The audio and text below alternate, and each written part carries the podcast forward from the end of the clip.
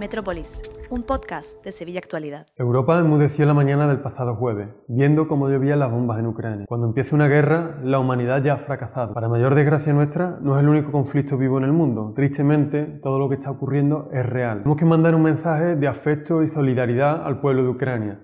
Esta semana no podíamos hacer otra cosa. En especial, si es que tiene algún sentido, a las más de 1.700 personas de nacionalidad ucraniana que viven en la provincia. No estáis solas. Esta guerra, en realidad, nos toca, no solo por la tristeza que produce ver tanto sufrimiento, tanto dolor, tanta injusticia derivada de la maldad y la crueldad. Si algo podemos aprender de este conflicto es la peligrosidad del extremismo político. El río de la historia vuelve a sonar. Estamos a tiempo de impedir que el mal sea mayor, si cabe. El fanatismo ha ganado mucho terreno en Europa, pero no podrá conquistar el sentido común ni invadir las almas de quienes queremos la paz. No dejar solo al pueblo de Ucrania es una cuestión obligatoria para el futuro de la Unión Europea. Tenemos que defender la democracia, el espíritu de la libertad. No del lado de los ucranianos y las ucranianas no significa querer ir a la guerra, sino empatizar con ellos y defender la justicia. Repasar los peligros que suponen un avance de la lógica putiniana no es nuestro cometido. Sin embargo, sí debemos recordarnos que caminamos hacia un mundo peor, más cruel, que está perdiendo los argumentos y el diálogo paulatinamente. Esta guerra ha despertado la preocupación de muchas personas que todavía